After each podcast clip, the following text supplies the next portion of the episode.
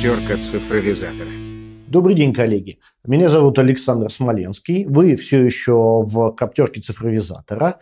И сегодня мы продолжаем разговоры о людях, промышленности, об интернете вещей, искусственном интеллекте. И у меня в гостях очень интересный человек Артем Серебренников, генеральный директор Aerodyne Россия. Артем, э, представишься, чуть-чуть расскажешь о том, что Aerodyne делает, что это такое? Да, Александр, конечно, с удовольствием. Во-первых, э, спасибо за приглашение на э, данный подкаст замечательный. Э, если говорить про Aerodyne, то Aerodyne – это международная компания на сегодня, работающая в 35 странах мира. За пять лет, вот компания существует 2016 года, проделала очень большой путь, ну, фактически, наверное, в какой-то степени от стартапа до международной группы. На сегодня в компании работает уже практически 500 человек – и мы специализируемся на дрон-сервисных услугах. То есть это услуги по инспекции активов, э, инспекции объектов инфраструктуры и разного рода сервисы с использованием беспилотников. Э, вообще, вот если говорить про эту тему, про беспилотники, то на сегодня ну, как бы есть такое общее понимание, да, что вот, вот беспилотники. Там, взяли беспилотник, э, пошли с ним летать. Но вот если про этот бизнес говорить, то на сегодня э, этот бизнес, он э, как бы, стал на самом деле очень специализированным. И э, он становится все сложнее и сложнее за счет того, что принципиально то вот услуга, связанная с дронами, она делится на две части. Первая часть, она, наверное, чуть проще. Так называемый DAS, Drone as a Service. Угу. То есть, фактически услуга по сбору информации с использованием беспилотников. И вторая часть услуги – это SaaS, Software as a Service. Это обработка информации, полученной э, с использованием специализированного программного обеспечения. В нашем случае мы используем наше собственное программное обеспечение, уникальная компания Aerodyne. Угу. Это... Я предлагаю, слушай, мы сейчас к этому вернемся, просто мы сейчас убежим очень далеко. Давай про аэродайн закончим. Вот смотри, а, я правильно понимаю, что аэродайн – это то есть, где головной офис, где домашняя, так сказать, глава, первая страна аэродайна? Это какая? Это Малайзия. Головной офис у нас угу. в Куала-Лумпуре. Угу. И при этом, а в России когда вы открылись? Мы в России открылись, э, ну, по сути дела, в конце 2019 года. Я понял. А, ну то есть, в общем, относительно недавно. Да, да, относительно недавно. И я правильно понимаю, что то, что вы сделали, ну то есть то, что вы э, делаете и пытаетесь сделать, это не вы не производите железо, не производите дронов. Вы именно вот взяли вот этот вот хайповый э, рынок э, и пытаетесь на нем построить сервисную компанию, оказывая только исключительно услуги. А, мы действительно не производим железо. Меня, правда, честно говоря, немножко так вот э, коробит словосочетание хайповый рынок. Да, все-таки, не знаю, в моем понимании, хайповый рынок это больше к какому-то относится, ну, не знаю, дешевому блогерству, может, в какой-то степени. А, в нашем случае мы понимаем, что рынок дрон-сервисных услуг, вообще все, что связано с беспилотниками, это, да, это очень новый рынок, это на сегодня очень популярный рынок но я его оцениваю как э, очень перспективный рынок. То есть, вот есть масса исследований, которые говорят о том, что в течение ближайших 10 э, лет там просто будет экспотенциальный рост э, объема рынка и объема услуг, угу. связанных с использованием дронов. Поэтому мы смотрим в будущее, с одной стороны, а с другой стороны, мы занимаемся тем, что мы любим, тем, что нам нравится. Мы реально получаем от этого удовольствие. Угу. Слушай, ну вот как человек, пробующийся на фоне дешевого блогерства, привет, уважаемые зрители, я как раз и хочу понять, вот смотри, э- несколько лет назад казалось, что дроны – это такая история там, из гаража. То есть, вот до сих пор существуют десятки стартапов, я не про сервис, а именно про железо, которые там делают дроны. Они есть там во всех частях мира, и в России они есть, там, в Европе полно, в США вообще там тонны. И, естественно, вот этот вот знаменитый график, ты его наверняка видел, про то, что вот есть цикл ожиданий, хайпа, и потом, значит, какая-то реальность. Так вот, с моей точки зрения, это как раз вот вы приходите и приносите реальность, потому что сначала были огромные ожидания, что сейчас будет доставка еды с дронами, ну, это несколько лет назад, что сейчас, значит, э, дроны заменят, в общем, всех, э, и вместе с искусственным интеллектом будут старушку через улицу, через дорогу переводить. А потом была реальность, в которой ну, дрон Почты России, мы все помним, этот э, ролик впечатывается в стену, или там какие-нибудь доставщики пиццы, э, значит, э, в три человека там, с поднятием флага и отдатием чести спускают на тросики эту пиццу. То есть вот, вот я вот про это говорю, про, про, как про хайп. А в чем реальность? Вот ты говоришь, что это очень перспективный рынок, вроде в этом никто не сомневается. Э, в чем он может быть на самом деле? То есть э, где ты видишь, действительно есть бизнес-эффект и есть э, потенциал дальнейшего роста? Очень хороший вопрос, на самом деле. Действительно, вот ты спросил про то, вот, когда мы начали этим заниматься, то есть мы действительно в конце 2019 года начали операции здесь. До этого мы примерно год потратили на подготовительную работу. Вот у нас э, примерно год заняло понять, на самом деле, чем мы занимаемся по факту. Это довольно быстро, да, надо это, сказать. Это новая отрасль. Угу. Так вот, да, она для всех новая, несмотря на то, что угу. она быстро развивающаяся. И вот в современном мире, особенно в таких э, отраслях, ландшафт меняется очень быстро. Угу. И, скажем так, вот э, какого-то, наверное, если кто-то скажет, что он э, знает, как эта отрасль будет выглядеть через 5 или через 10 лет, угу. мне кажется, это будут очень глубокие фантазии на самом деле. Потому что мы каждый день, скажем так, наверное, корректируем наше понимание о том, как мы должны работать и куда мы должны идти. В какой-то степени нам проще, потому что мы все-таки часть международной группы, и Aerodyne – это все-таки лидер мировой в области дрон-сервисных услуг. Mm-hmm. Это на сегодня одна из самых крупных дрон-сервисных компаний. Поэтому, конечно, мы опираемся не только на собственный опыт, а на опыт наших коллег по всему миру. И это позволяет нам, что называется, идти как бы ну, в какой-то степени, может быть, в авангарде, чуть громко, может быть, сказано, но тем не менее, э, вот тех технологий, тех подходов в области дрон-сервисного бизнеса. Когда говорят дрон, в строгом смысле дрон – это, ну, в общем, любой робот. То есть это может быть что угодно. Но при этом сейчас в понимании широкой публики дрон – это именно летающий, э, летающий автономный объект. Вот вы его как понимаете? То есть это любой робот, или это только именно вот классический, как мы сейчас представляем, дрон, такой маленький вертолетик, ну или большой вертолетик? А, тоже очень интересный вопрос. Действительно, там, в общем плане дрон – это вот как бы летающий квадрокоптер. По большому счету для нас дрон – это любой носитель. Это носитель, который может быть и квадрокоптером, и гексокоптером, и каким угодно. Это во-первых. Во-вторых, это может быть не обязательно вертолетного типа или квадрокоптерного, это может быть там, и крыло то же самое. Угу. И если говорить про направление Э, тоже интересные, отдельные, новые. Э, например, вот есть такая тема, как инспекция подводных объектов. Угу. Там тоже используются дроны. Амфибии какие-то. Да, но это подводные дроны. Угу. Поэтому для нас, в нашем понимании, дрон – это любой носитель подземный, надземный, который позволяет нести полезную нагрузку, используемую в процессе оказания услуг, в процессе проведения инспекции. Вот как раз, это то, что я хотел спросить, потому что я так понимаю, что люди от летающих дронов начали постепенно, я имею в виду рынок, постепенно двигаться в сторону, там, например, ездящих. То есть э, оборонщики, даже российские, это уже тоже поняли. Там те дроны, которых они сейчас представляют, это, естественно, и самолеты, дроны, и вот классические квадрокоптеры и так далее.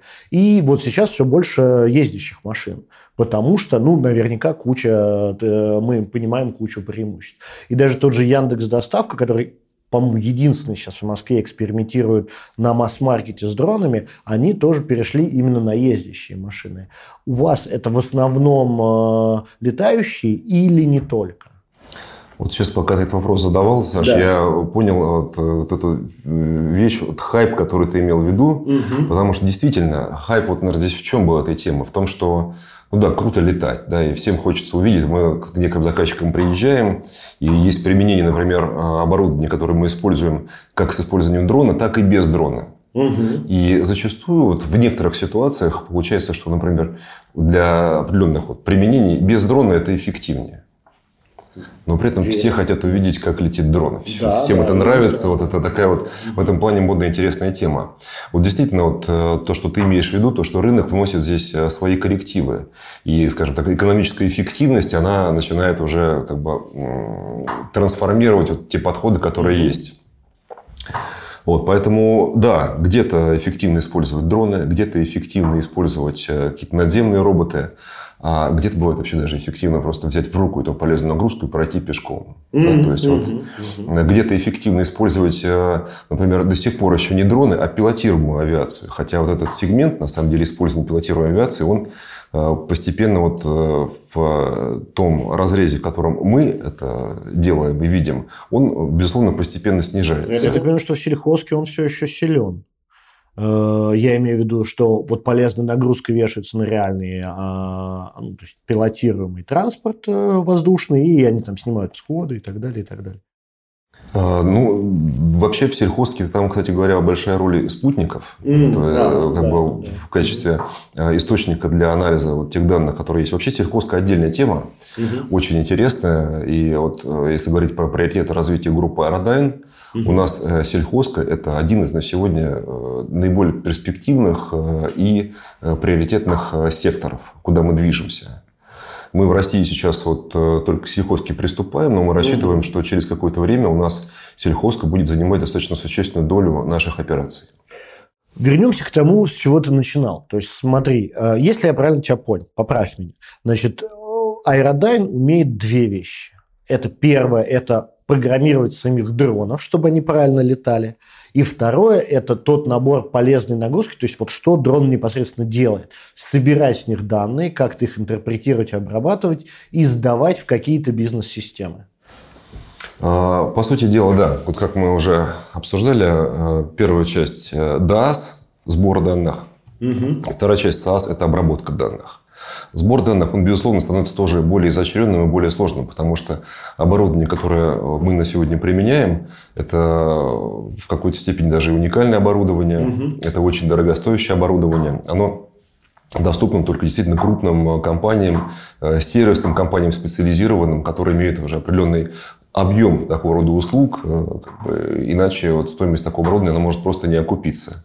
И вторая часть программы – это обработка данных. Да, это, скажем так, автоматизированная обработка с участием искусственного интеллекта, угу. что позволяет сократить э, сроки, сократить э, стоимость этой обработки, повысить качество, потому что мы убираем здесь субъективный фактор. Да, человек не всегда методом внимательного осматривания может да, увидеть все. Угу. Вот, и, соответственно, предоставление этих данных заказчику в том формате, в котором именно это нужно именно ему. То есть как бы совместимым со всеми mm управленческими системами, которые у него стоят. Да. А можешь привести несколько примеров того, как это вот в реальной жизни выглядит? Ну, например, кто, как вы, ну, вот какой-то, может быть, э, пример там из России, не обязательно из России, где вы работаете там. Мне, конечно, интересно с промышленностью, у меня такая профдеформация, но может, с сельхозкой, может, с кем-то еще. То есть, в чем сервис, какой результат? Э, если говорить про примеры такие яркие, да, которые можно привести, вот э, эффективной работы э, полного комплекса сервисных услуг, можем, например, взять объекты электроэнергетики, то есть инспекции линий электропередач. Угу. То есть, по сути дела, летит дрон, и, скажем так, вот, кто угодно может купить дрон, запустить его вдоль линии электропередач и получить огромное количество фотоснимков да, для того, чтобы угу. что-то с ними сделать. А дальше вопрос, что ты с ними сделаешь, с этими фотоснимками. Это первое. Ну, я правильно понимаю, я предлагаю сразу заглубляться в этот пример, что у тебя есть некое ПО, которое с помощью технологии компьютер vision анализирует ну, непосредственно провода и состояние, наверное, опор. Э, Правильно? Да, состояние полностью всей э, инфраструктуры линии электропередач. Фактически анализирует, э, в автомате анализирует и выдает заказчику данные. Так, вот это очень интересно. Смотри, да. У меня много вопросов, но я сначала первый.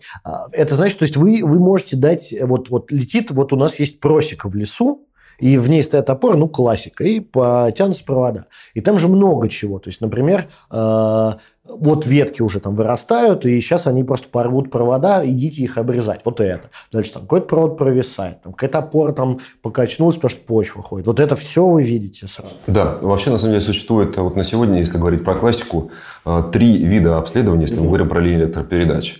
Это обследование на основании фотограмметрии, да, то есть визуальное mm-hmm. обследование.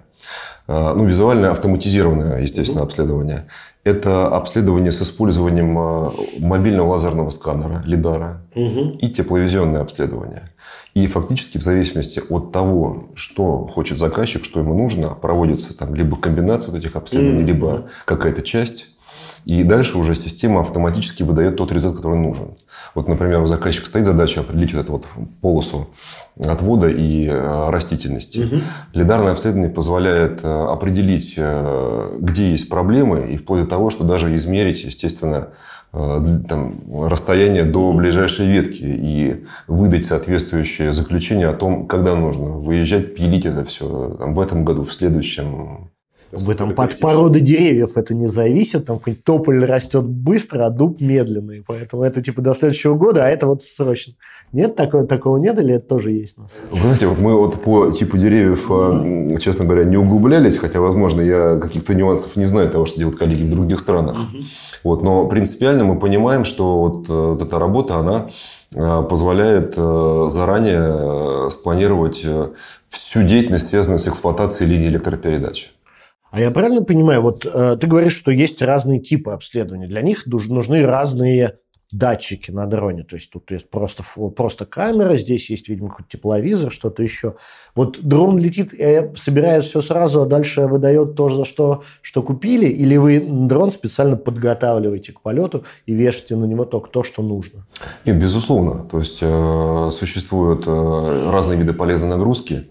Не все виды полезной нагрузки могут использоваться одновременно на существующих носителях. Да? Например, э, можно одновременно использовать, предположим, там, э, тепловизор э, и фотограмметрию. Там, чуть сложнее использовать одновременно и лидар, и тепловизор поставить да, с точки зрения веса. Потому что мы понимаем, что чем больше вес, тем меньше там, дрон может пролететь там, и так далее.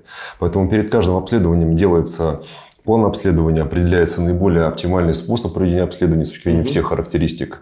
И уже дальше по этому плану мы работаем. Это как раз вот и есть в том числе часть вот, скажем так, той методологии и э, того опыта, э, который есть в нашей группе. Да? Потому что тот же самый сделать грамотный план обследования наиболее эффективный, угу. который позволит э, минимизировать и сроки, и в конечную в итоге стоимость для заказчика. Это тоже определенный ноу-хау, как это правильно сделать. А как это физически выглядит? Вот мы с тобой разбираем пример. То есть там приходит заказчик, говорит, так, проверьте мне, значит, там э, лэп на трассе, там, э, я не знаю, Омск, э, Томск. И, соответственно, какие-то парни, техники садятся в фургончик, там уже этот дрон сложный лежит, они туда доезжают до места, на нем летают, возвращаются обратно. Я правильно понимаю? Ну, вообще в каждой стране есть определенные требования к инспекции линейных mm-hmm. передач. И, кстати говоря, у нас в России мы все знаем, э, наверное, самая сложная система технического регулирования. У нас есть э, стандарты определенные, там, правила эксплуатации электроустановок и так далее. Если мы говорим про линии электропередач. И вот в зависимости от э, того регламента, который существует у заказчика, соответственно, формируются требования к дроновскому обследованию условно говоря, дрон на сегодня может очень многое, но там, не абсолютно все. Да? Мы понимаем, что какие-то пункты мы большую часть покрываем с использованием э, дронов, а какие-то пункты, например, имеет смысл там, сделать мануально. И, соответственно, исходя из этого уже формируется план обследования и реализуются там, пилотные проекты и дальше уже проекты по обследованию. Я понял. А вот ты говоришь, это вот на самом деле, э, переходим, к, с моей точки зрения, к самой важной части вот этого примера. Ты говоришь, автоматом передается. Я правильно понимаю, что, ну, то есть на борту э, CV-обработка поступающих данных вряд ли возможна на борту дрона. То есть он возвращается и складывает куда? Куда-то к вам на вашу инфраструктуру. Он возвращается, и уже непосредственно оператор, он выгружает данные угу. с, э, полезной, с носителя, угу. господи, с прибора с полезной нагрузки, угу. выгружает уже дальше в нашу систему. Угу. И дальше вы обрабатываете, и уже дальше интеграция уже в бизнес-систему заказчика. Да, да, да. И сколько это времени, интересно, занимает? Ну, хороший вопрос, на самом деле. По-разному. Да, действительно, по-разному. Но если на примере говорить Э, не электроэнергетики, а подземного лазерного сканирования, mm-hmm. мы наверное, еще поговорим об этом, то обычно, грубо говоря, вот есть время съемки mm-hmm. с использованием лидара, там, 20 минут, mm-hmm. и время обработки – это время съемки умножено на 2, то есть 40 mm-hmm. минут происходит обработка да, лидарных данных. Mm-hmm. То есть это не много суток, это довольно быстро. А, безусловно, потому что, скажем так, через несколько суток вот эта информация она будет просто не так актуальна для заказчика. Я понял. Ну, я предлагаю, вот ты, это же самое интересное, то есть более-менее вот так мы обсудили, какое-то представление у всех есть о том, как это наземно, пример, наверное, люди могут представить, что такое инспекция стройки, инспекция отвала открытого, ну, примерно все понимают, что э, там рисуется геометрия, я имею в виду программно обсчитывается, что происходит, там, в принципе, я так понимаю, на стройке можно следить вообще, там, ты куда понес эту груду кирпичей, неси ее сюда, если это делать там достаточно быстро.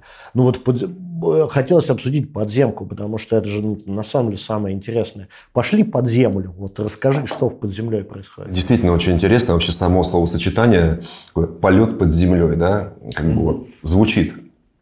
Действительно у нас э, есть э, Родайн э, уникальная технология, позволяющая дрону лететь под землей в отсутствие сигнала GPS, в отсутствие вот, сетей связи, причем лететь в автоматическом режиме.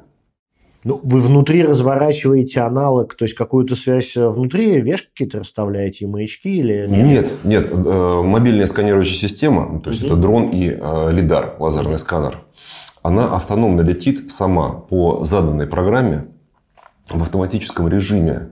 Она облетает препятствия, угу. улетает за пределы видимости, делает работу по сканированию, причем сканирование оно происходит 360 градусов, то есть полностью сканируется все угу. вокруг без, какого без каких-то мертвых слепых зон.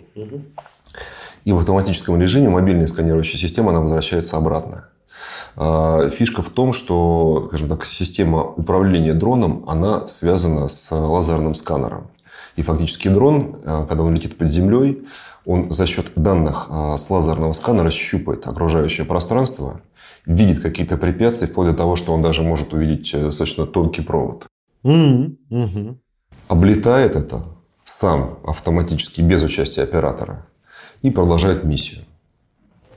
Здорово. А я, хорошо, тогда много, много вопросов, как всегда. Первый из них, зачем вообще дрон? Ну, поставил на колесике эту какую-нибудь машинку, и она поехала, все то же самое. Тоже очень хороший вопрос и правильный. Это как раз продолжение того, что мы уже обсуждали по поводу экономической эффективности. Mm-hmm. Если говорить про подземку, то существуют разные способы применения данной технологии. И э, в некоторых случаях э, действительно э, удобнее, эффективнее, дешевле вот тот же самый лидар прикрепить там, не знаю, к подземному электропоезду или к подземной машине и провести сканирование. Угу. Но далеко не все у нас, как мы знаем, пространство под землей имеют такую возможность. То есть есть места, куда просто физически нельзя заходить человеку. Например, угу. вот, очистные камеры. Это огромное пространство, там, высотой 60 метров, шириной 50 метров mm там, и глубиной, я не знаю, там, 15-20 метров, э, где в любой момент может что-то отвалиться сверху, там какая-то глыба упасть, и куда, в принципе, по регламенту запрещено людям заходить в любой ситуации. Э, и вот в таких ситуациях э, использование дрона, оно является не то, что там наиболее эффективным, не только наиболее эффективным, а, наверное, даже единственно возможным способом провести инспекцию, провести съемку как бы, и выполнить те задачи, которые стоят перед горняками, перед маршейдерами. А ну, до появления дронов они же как-то это делали? Да, как-то мы жили вообще до появления дронов, в принципе, да, как бы, когда эта технология не существовала, и до автомобилей как-то мы жили. Безусловно, как-то они это делали, но вот если мы говорим про такие специфические mm-hmm. случаи, но делали, что как могли. Делали с использованием доступного оборудования. Это все было достаточно Зеркало с палкой туда. Да, существовали, существовали и существуют до сих пор э, там, э, те же самые лидары, если мы говорим про современные технологии, там, которые на специальной штанге, туда можно там, как-то засунуть. Но одно дело, если у тебя там маленькое какое-то пространство, ты засунул на этой штанге, там, покрутил и получил э, модель. А если у тебя огромное такое пространство, то без слепых зон это сделать просто невозможно. То есть у тебя не будет релевантных данных. И вот э, мы когда, например, пилотный проект э, в начале этого года проводили в одной из крупных mm-hmm. горнодобывающих компаний, вот, они сказали, что они в первый раз вообще увидели очистную камеру вот, с такой степенью детализации. И они просто не всегда даже понимали, а что там, грубо говоря, за поворотом вообще у них находится. Я почему, да, начал спрашивать, как раньше делали? Именно потому, что я подбираюсь к бизнес-эффекту. То есть вот и, как обычно, есть там, классические ответы на все вопросы. Это, во-первых, это безопаснее для людей. То есть какой бизнес-эффект? Мы жизни спасаем. И второе, это, ну, раньше так никогда не делали, поэтому и бизнес-эффекта нет. Но наверняка заказчики, а, особенно там горняки, которые в целом деньги считать умеют, эм, спрашивают там, почему это выгоднее, чем по старинке, и что, что им ты отвечаешь? Мы когда пилотный проект проводили, э, например, в том же самом Норильском никеле, угу. вот я даже немножко удивило то, что вот таких вопросов даже не было от mm. горняков, потому что для них настолько очевидно было, что вот эта технология может им облегчить жизнь, и, скажем так, вот тот же самый очная камера, вот, которую я описывал, такая огромная, большая, угу. с использованием там, вот, э, старого прибора, который на штанге туда засовывается, это э, в течение двух часов можно сделать. Угу. И то далеко не все. То есть, у тебя будет масса слепых зон, ты там не все сможешь снять. С помощью нашего, нашей мобильной сканирующей системы аэродайновской мы это сделали за 14 минут. Да, то есть вот здесь э, очевиден эффект как бы, и по времени, соответственно, и экономический. Есть вопрос. Ну, то есть, кстати говоря, по поводу Нарникеля, я видел, как коллеги на конференции, как раз цифровая лаборатория на Нарникеле как раз хвасталась этим кейсом. То есть, вот это действительно им очень понравилось явно, раз они рассказывают об этом. Причем там, э, честно говоря, слово аэродайн либо я не услышал, либо не прозвучало. Я, ну, я, я тоже не услышал. Так бывает, да. Так бывает, но для нас это ну, как бы нормально. А, вопрос в другом. А, вот Хорошо, вы сэкономили 2 часа. Понятно, что это не все эффекты. Ну вот, например, понятный эффект. 2 часа экономии времени. Вот час полета дрона а, совсем с тем, что там все равно есть оператор, я так понимаю, внизу в шахте, он все равно спустился. Само оборудование, это, это же не дроны бытовые, они, совсем, они существенно более дорогие, я имею в виду ваши дроны, я предполагаю. Вот можешь какой-то ориентир назвать, сколько это примерно стоит? А, ориентиры назвать э, немножко сложно. Почему? Потому что, грубо говоря, мы оцениваем вот э, для себя э, стоимость наших услуг по норме часам. Угу. Да, то есть у нас вот есть бригада, которая приехала на горнодобывающее предприятие. И для нас вот есть определенная стоимость этой бригады угу.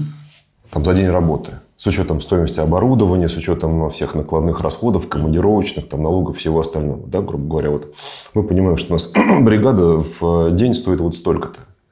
При этом в зависимости от сложности работы, от сложности горной выработки и, скажем так, вот от того, как у заказчика организована вся система, включая даже сколько времени тебе потребуется на угу. допуск и спуск в шахту, зависит, э, какой объем мы э, сможем снять, сделать угу. лазерное сканирование. Вот, поэтому здесь вот э, в километрах, э, наверное, оценить э, будет это не совсем корректно.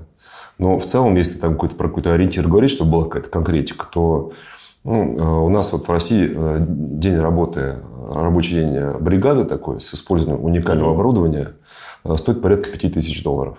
5 тысяч долларов – это по, по нынешним временам типа 400 тысяч, нет, больше, да, 450 тысяч рублей. По-моему, меньше. До, до 400, да? 80 долларов уже стоит или нет? Мы тут счастливые люди, все в рублях считаем. Ну, что-то что такое, ну, 400 тысяч рублей будем считать. Я просто, у нас, ну, как бы, программисты все, про, все, все просто. Час бэкэндера это, ну, человек, который разрабатывает бизнес-алгоритм. Сейчас, вот сейчас на текущем рынке стоит от 20 в, уже в розницу, то есть не, не, не, не по зарплате, а именно уже вот для конечного покупателя.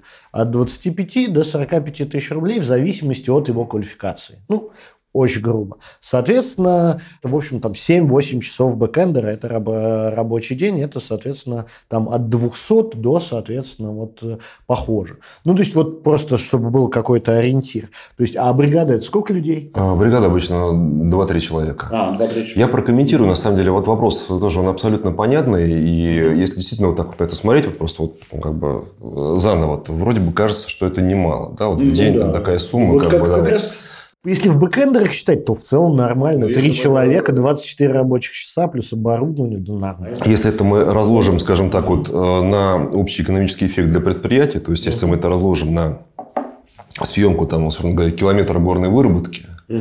это первое. Если мы это разложим э, на ведь за счет внедрения таких технологий предприятие, оно сокращает простой по некоторым операциям, потому что, mm например, есть некоторые регламентные работы. Предположим, mm там каждый день регламентная работа по осмотру ствола. mm И если такого рода технологии позволяют, там, грубо говоря, с 4 часов там, простое сократить даже до трех с половиной, то умножив эти полчаса дополнительного свободного полезного времени э, на экономический эффект по году, мы получаем очень большую сумму, угу. по сравнению с которой стоимость вот наших услуг, она будет на самом деле равняться просто погрешности. Я понимаю. Да. Вот. Поэтому вот, в любом случае вот эти технологии, они, э, скажем так, развиваются каждый день, да, и, скажем так, возможность в рамках каждого предприятия эффективного применения и понимания, как это сделать, тоже развивается. Поэтому э, в целом э, мы понимаем, что сейчас это уже эффективно, существенно эффективно, а в будущем это будет еще эффективнее. А я правильно понимаю, что софты э, дорабатываются под каждого конкретного клиента? То есть вот здесь калийные удобрения добываются под землей, здесь нужно чуть-чуть поменять, а здесь там, не знаю, никель добывается немножко по-другому, немножко другое оборудование клиентское, и, соответственно, ты должен чуть допилить софт. Тут не совсем. Тут в большей степени это относится к э, сбору информации, потому что действительно в разных шахтах могут быть разные условия и с точки зрения там, какой-то пыли, обводненности, там, э, э, агрессивной среды, если мы говорим про соли те же самые. Вот. Но софт плюс-минус используется тот же самый, кастомизируется платформа. То есть, условно говоря, вот уже, если мы говорим про платформу, про финальную информацию, mm-hmm. которую заказчик получает уже в результате от этой работы. Кто-то хочет там в таком-то немножко формате, кто-то хочет в другом. То есть у каждого заказчика есть свои специфические требования, как бы он хотел уже увидеть результат этой работы. И уже в зависимости от этих требований может кастомизироваться платформа. И в этом одна из тоже э, очень сильных наших сторон Aerodyne а в том, что мы нашу платформу без проблем кастомизируем по потребности каждого заказчика. А если мы говорим про первичную обработку, угу. то, в принципе, это делается в э, программе э, либо производителя сканера, это первичная угу. обработка, постобработка делается в стандартных программах, которые удобны для заказчика, к которым он привык. То есть заказчику не нужно будет переучиваться и э, после внедрения этой технологии делать что-то по-другому. Подожди, тогда я не понимаю. Смотри, с платформой понятно. То есть, как вы дорабатываете, вот здесь там вопросов нет. А, вот смотри, вот мы делали тоже компьютер vision для э, компьютерное зрение для э, экскаватора, для ковша. То есть есть там зубья, какая фрагментация породы и так далее. Э, там понятно, там у тебя на стреле висит фонарь вместе с камерой, ну, мы его туда вешали, и все видно, ковш освещен, ты там, а, и в принципе похожее нужно было сделать для распознавания на металлургии, на производство. Вот сляп едет по, уже по конвейеру, или, например, колесо для электропоезда, и на нем там мелом или гравировкой нанесен номер, и нужно его сочетать и вокруг искры, и там свет вообще совсем другой, и мы сильно-сильно переделали. Вот у тебя э, в одной шахте задача, например, прочитать какие-нибудь э, надписи на стенах или разглядеть провода, а там по регламенту внутреннему компании или по ТУ государственному каждые 10 метров фонари висят. А в другой шахте там ничего этого нет. Как можно не переделывая, вот распознавать, не переделывая конечный софт? Попробую ответить, э, Александр. Ну, то есть, вот э, мы если говорим про подземное лазерное сканирование, угу. то наша задача это получить, э, по сути дела, облако точек. Угу. То есть, модель подземной инфраструктуры угу. того, что находится там под землей. И э, за счет того, что и, как бы работает э, сканер, угу, угу, угу. формируется облако точек, а дальше уже это облако точек должно быть подвергнуто предварительной обработке, то, что делается в программе самого сканера.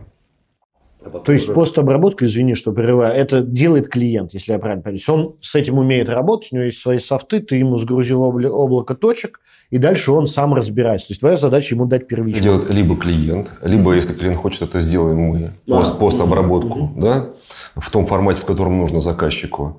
А, плюс ко всему мы, на, на самом деле, вот на сегодня э, в партнерстве работаем с многими э, компаниями, которые информационные системы обеспечивают для э, подземной добычи для горняков. Например, вот нашим партнером является компания Micromine. И мы отработали с Micromine технологию, как бы вот, позволяющую полностью состыковать вот то, что мы делаем, и сделать потом постобработку в среде Micromine. Работает прекрасно, и, в общем, у заказчиков с этим не возникает никаких проблем. Mm, я понял, я понял. И э, вот интересно, как часто, то есть вот, вот там, в подземке, как часто нужно делать вот ре, э, рескан всего? А, вообще, вот это понимание того, как часто нужно делать там скан или рескан всего, оно сейчас э, у горняков, что называется, там формируется и развивается. То есть его нет. Да? Сейчас его пока нет. Нет, но оно у кого-то есть. То есть есть компании очень продвинутые, кто четко понимает, что они делают. Есть компании, которые находятся только в начале пути. Да? Есть компании, которые действительно уже внедрили очень многие цифровые технологии. Есть компании, которые говорят, что у нас Конечно. есть это, это, это, а при этом угу. там ездят э, в автомате подземные машины, а при этом цифрового двойника подземной инфраструктуры почему-то нет. Как они ездят, непонятно, но как бы тем не менее. Поэтому здесь, э, в зависимости от э, развития понимания задач и технологий, и развивается это понимание, как часто это нужно делать. Но как, я думаю, что если мы э, об этом говорим, то как минимум да, нужно иметь на сегодня цифровой двойник того, что есть под землей, для того, Согласен. чтобы дальше уже на этом каркасе развивать внедрение современных технологий цифровых. А когда вот вы пишете программу полета, ну, то есть, конечно, вы ее не пишете, я так понимаю, что есть просто какие-то конструкторы специальные, вы опираетесь именно на эти цифровые двойники, или это, ну, так как они не везде есть, или это происходит прям по, по факту на Земле? Это как вот э, в анекдоте про замкнутый круг, да, то есть мы, э, не сделав подземную съемку, мы, у нас нет цифрового двойника. На самом деле, а, в чем уникальность технологии? То, что фактически как бы дрон, он сам себе прокладывает путь. Угу. То есть ему задается направление, в мобильной сканирующей системе. И она уже дальше сама летит, оператор на планшете видит. Да, вот он, по мере полета дрона формируется облако точек, которые оператор увидит у себя на планшете. И он э, при необходимости, если он хочет, например, какое-то внимание уделить, там, завернуть или что-то сделать вне программы, которая была задана изначально, он может полет корректировать. Вот это как раз часть, которую я не очень понимаю. Вот э, идет, вот я тебе э, сейчас перепутаю все термины, но есть вот главный ствол, да, и там есть куча шурфов, отнорков дополнительных, то есть вот, вот у тебя пошел дрон, он тут можно направо, можно налево, можно прямо, причем там направо непонятно, подъем, то есть там э, сокращается резко пространство, может это какой-то вообще э, сервисная история, а может быть просто так порода легла и появилась там э, полость, так же тоже бывает, насколько я понимаю, вот, и дрон там залетит во все и посмотрит, или это оператор решает, ну ладно, продолжаем а, по главной, или там давайте сейчас налево, да, дойдем до тупика, вернемся и обратно на главную. Дрон летит в рамках заданной программы. То есть mm-hmm. у нас есть, например, горная выработка горизонтальная, mm-hmm. которая там, не знаю, уходит там куда-нибудь там за поворот, там, да, mm-hmm. мы не видим, что дальше.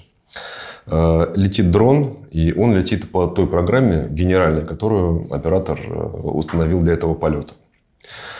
А, при этом оператор видит на планшете формирующееся облако точек, и он, например, у себя на планшете увидит, а что находится там за поворотом, а, куда, например, нельзя зайти и не посмотреть глазами, что там физически находится.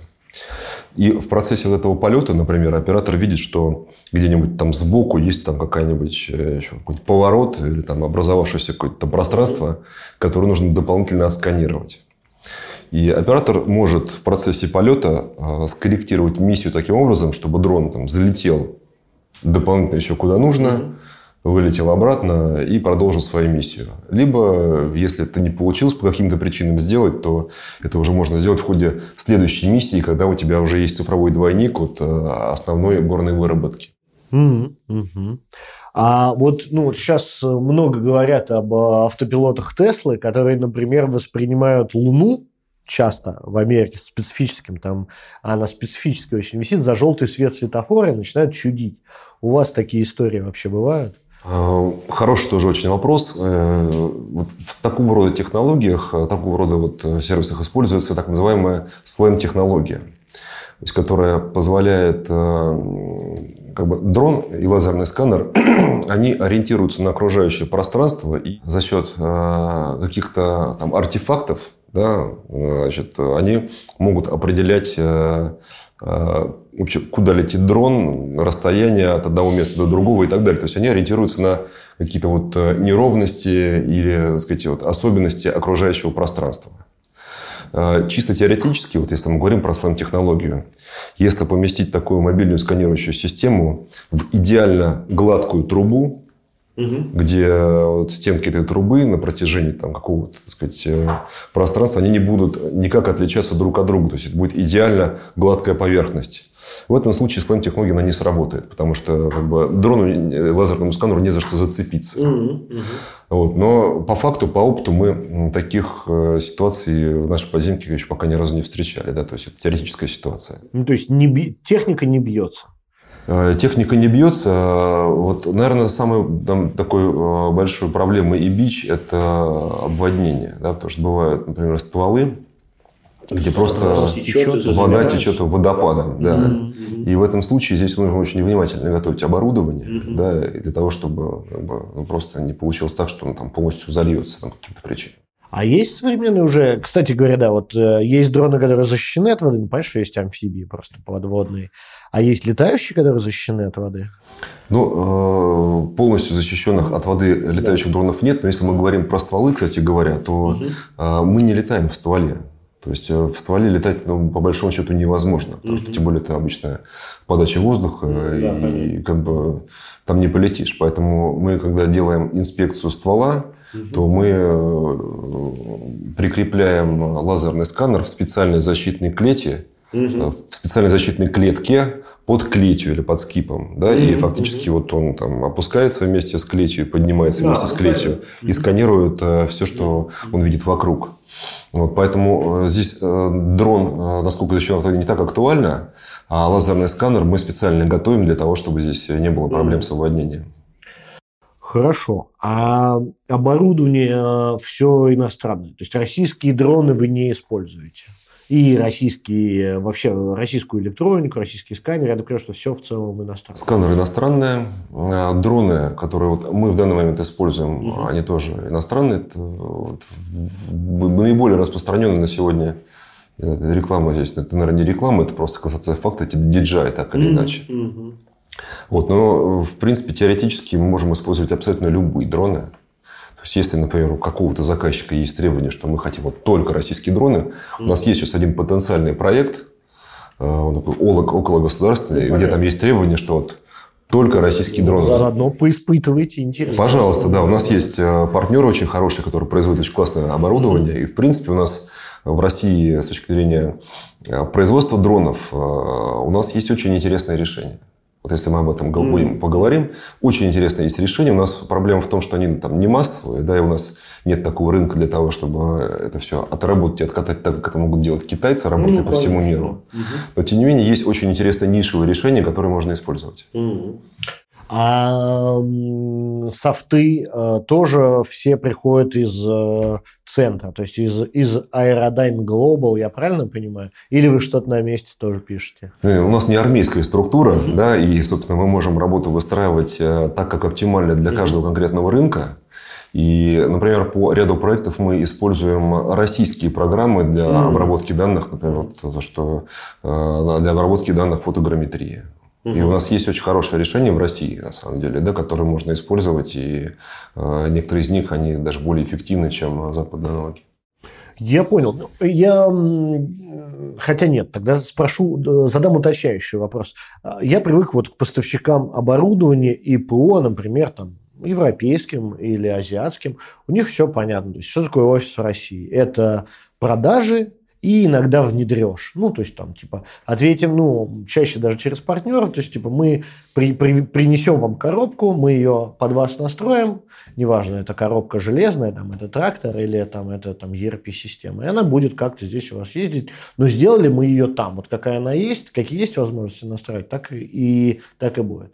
А ты звучишь так, что вы на самом деле больше там на проекты ориентированы, то есть, вот у вас есть там задачи, и вы там можете взять там каких-то условиях другое оборудование, в каких-то условиях другие там финишные э, программные продукты. То есть вы вот прям собираете под, под, под клиента какое-то решение, и оно дальше там летит э, и решает.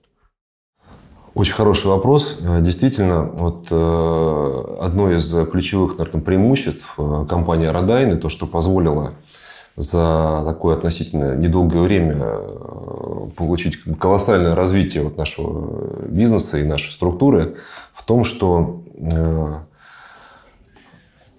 гибко сформирован подход к тому, что делают региональные офисы. То есть угу. у нас это очень большая свобода в том подходе, который мы применяем на данном конкретном рынке. Потому что лучше нас никто никогда не поймет и как бы, не скажет, как правильно развиваться на конкретном рынке, на котором ты находишься. Поэтому мы э, очень себя свободно чувствуем с точки зрения того, как нам подходить э, к нашей работе, к выполнению проектов, Э, какие, какое оборудование использовать, какой софт использовать. И на самом деле это позволяет в целом группе развиваться очень э, эффективно и предоставлять заказчику именно тот сервис, который ему нужен. Без каких-то лишних э, формализованных процедур, которые бывают очень полезны, а бывают очень сильно ограничивают с точки зрения того качества продукта, который ты можешь выдать конкретному клиенту.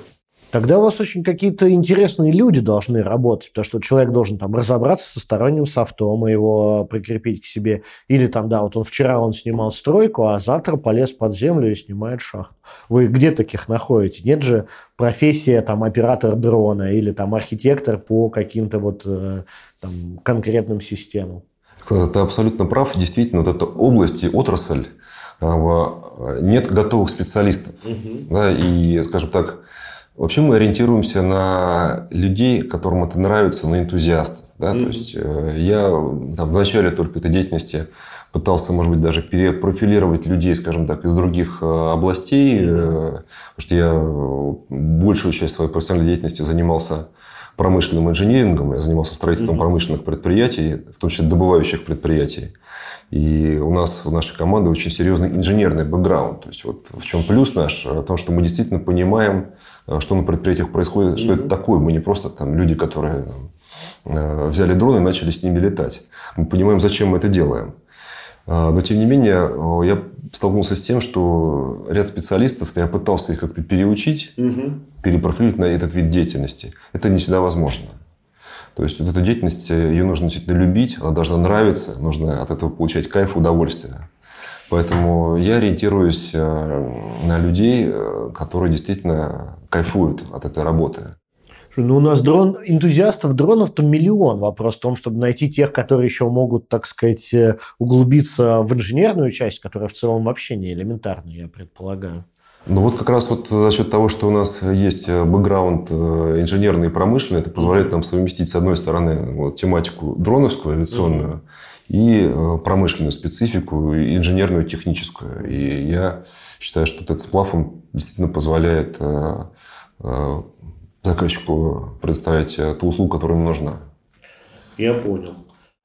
Слушай, ну хорошо, мы на самом деле уже много вопросов разобрали. У меня, наверное, последняя секция осталась, а то уже наши зрители разбегутся скоро все. Смотри, вот с точки зрения перспектив, вот на, в разных сегментах по-разному. Вот у нефтяников, например, нефтесервисники родились и давно, уже десятки лет они работают, нефтесервисные компании будут жить уже, нет сомнений.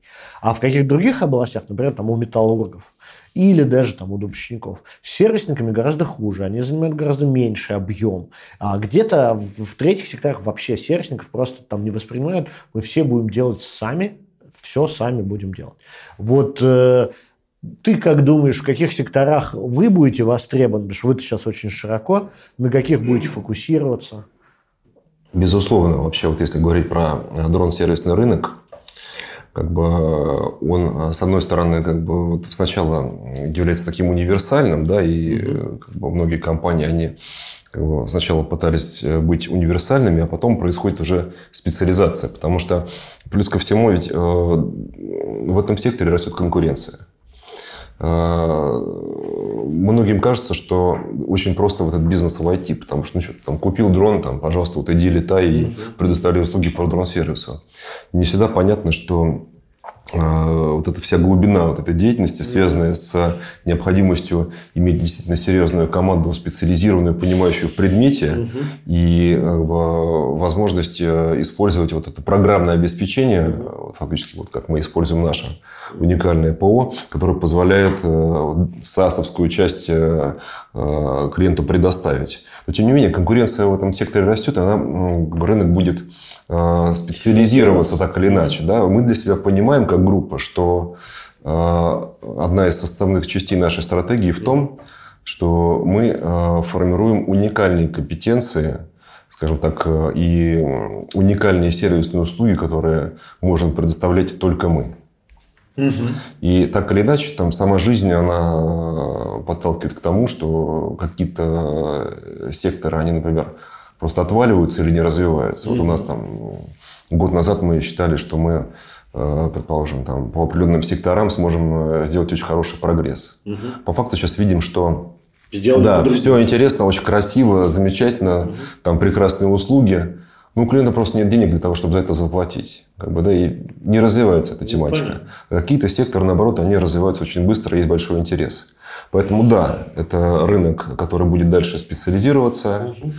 Вот. Ну, а скажем так, э, с зрения того, что, что сделать самому, там заказчик что-то хочет сделать сам, что-то не сам, э, Опять же, если мы возьмем опыт других стран, то тоже вот там определенные как бы разные стадии Угу. Есть вот это уже пройдено, то же самое в США, например. И обычно первая стадия рынка, когда компании, многие конечные заказчики, говорят, да мы это сделаем сами. Какие проблемы? Мы сейчас вот купим дроны, наймем ну, каких-то да, там да. ребят, там, которые будут летать. Угу. И зачем нам кого-то, какие-то сервисные компании вообще нанимать? Угу. И вот через эту стадию проходили практически все уже развитые рынки. Так очень да. Любят, да. И у нас действительно сейчас э, целый ряд э, компаний, они говорят, да вот мы сейчас сами все сделаем. Угу. А следующая стадия, это как раз уже стадия, когда компании понимают, что э, эффективнее и дешевле использовать именно сервис, специализированную сервисную компанию. Поэтому тут ничего нового, что называется, и мы идем по стандартному мировому пути, и через какое-то время придем к тому, что все-таки сервис это лучше, чем пытаться что-то сделать самому, вне, вне рамок своей специализации. Ну вот на лето 2021 года сейчас в России есть уже сегменты или сектора, где дрон-сервис стал стандартом? Или это все еще пока там пилоты, присмотримся, первый, второй проект, или где-то уже есть, что все, мы знаем, что мы каждый год будем нанимать дрон-сервисы вот на это, на это, и это уже как бы есть, мы не обсуждаем. Ну, если про рынок говорить, существуют уже на самом деле стандартные сектора, там, не знаю, там рынок аэрофотосъемки какой-нибудь, mm-hmm. там, да, то же самое. Там в основном вот все, что, все, что с этим связано. Вот, э, существуют уже определенные, скажем так, вот устоявшиеся какие-то вот стандартные в области стройки. Хотя э, я не говорю о том, что использование дронов в стройке является стандартом, но тем не менее есть сейчас э, у Минстроя такие планы, чтобы вот, стандартизировать использование дронов в области контроля за строительством. Вот. И в остальных сегментах я считаю, что ну, и, и не только, и в этих в том числе, в целом во всех сегментах рынок формируется. Рынок формируется, и я думаю, что там, через 2-3 года у нас у всех будет совершенно другое понимание того, что мы имеем сейчас и куда это все будет развиваться дальше. Но, тем не менее, у меня нет никаких сомнений в том, что за этим будущее. И э, я думаю, что уже сейчас, на самом деле, использование дронов э, во многом это становится уже рутиной. Да? Мы даже не удивляемся, если вот мы идем по улице и видим каких-то, так сказать, там, э, роверов, которые за него mm-hmm. доставляют там, еду и какие-то продукты.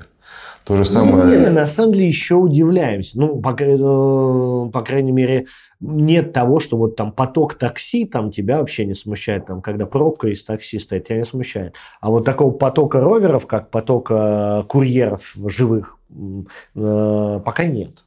И его нет нигде, насколько я понимаю. Соглашусь с этим. Э, я хочу сказать то, что например, в той же самой э, Европе угу. там уже использование дронов, вот отвечая на твой вопрос, действительно уже внедрено в качестве стандартной процедуры. Как угу. бы, и для многих крупных компаний это не вопрос внедрения инноваций. Вот мы везде обсуждаем, что вот внедрение дронов – это инновация. угу. на Западе уже не является инновацией. Да? То есть это стандартная процедура, да, вот дроны, как бы вот как какие-то остальные там стандартные вещи. Я уверен, что с учетом скорости развития, так сказать, цифровизации, которая у нас происходит, mm-hmm. я думаю, что очень быстро и у нас будет то же самое.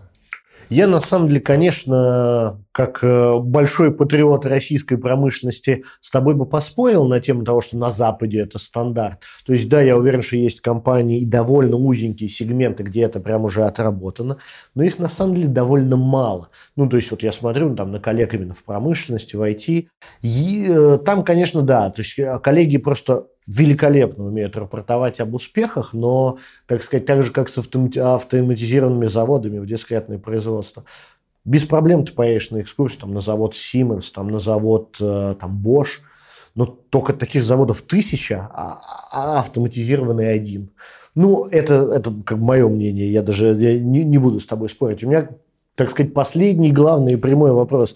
Вот если честно, в течение ближайших пяти лет начнут дроны пиццу доставлять, как ты думаешь, в больших городах? У нас.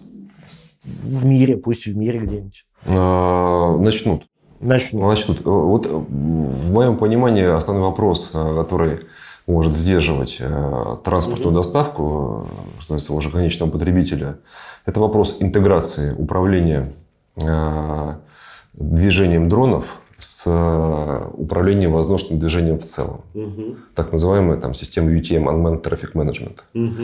И мы понимаем, что, вот, например, Соединенные Штаты уже существенно продвинулись в этой области. Угу. При этом мы знаем, что у нас тоже, там, та же самая Росавиация, они очень серьезно думают и работают в этом направлении. Идет обсуждение, там даже какие-то неокры там, угу. сейчас реализуются и так далее. Поэтому, на самом деле, вот как только э, будет решен этот вопрос, и я думаю, что как бы, будет решен вопрос и доставки, и многие другие так сказать, вопросы, mm-hmm. связанные с э, дронами и с дроновским бизнесом. Тогда хорошо. Еще один самый последний вопрос. Вот э, насколько мы себе представляем реально организовать историю, когда дрон работает там э, Пусть понятно, что он где-то заряжается, где-то сменка, где-то обслуживание прямо на ходу, но когда он работает беспрерывно, там, например, 12, 14, 16 часов в сутки. Это вообще возможно на текущем уровне? Вы очень хороший вопрос задаете, так что не, не, не тормозите себя, спрашивайте. Вы действительно очень грамотно задаете вопросы. Э, очень интересная тема так называемые там, nested drones. Угу. Там дословно перевод дрон в гнезде, то есть док-станция. И э, они, это вообще будущее, опять же, вот, э, как бы того, что связано с инспекцией и мониторингом регулярным, когда существует сеть вот таких вот док-станций, и дрон, он либо из одной док-станции вылетает, там облетает по маршруту, делает миссию, возвращается, подзаряжается и передает информацию уже на сервер. Либо это может быть там целый маршрут, когда он от одной до другой док-станции летит.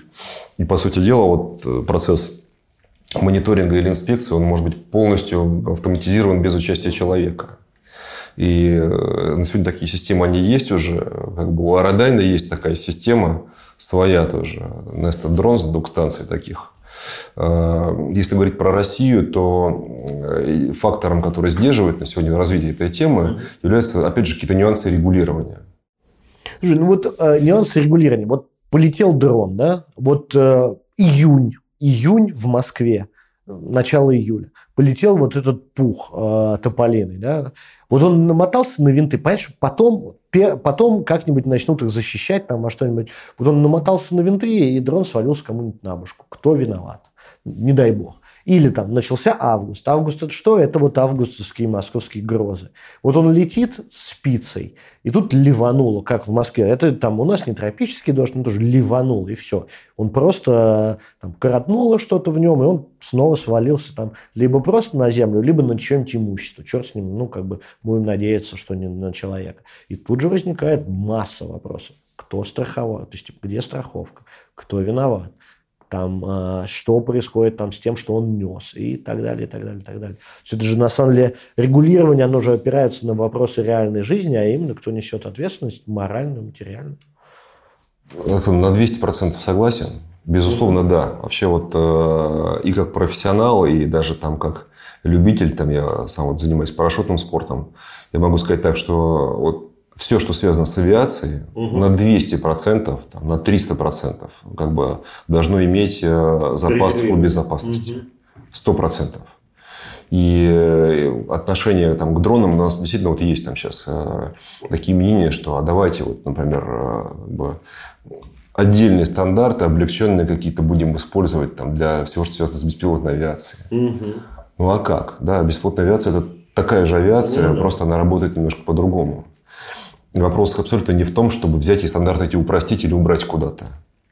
Э, вопрос в том, чтобы эти стандарты развивать и дорабатывать в соответствии с теми же последними э, тенденциями, требованиями, которые есть, которые позволяют э, развивать эти направления. Потому что они в любом случае у нас будут развиваться, и без этого мы никуда не денемся мы от, не уйдем от этого развития никуда.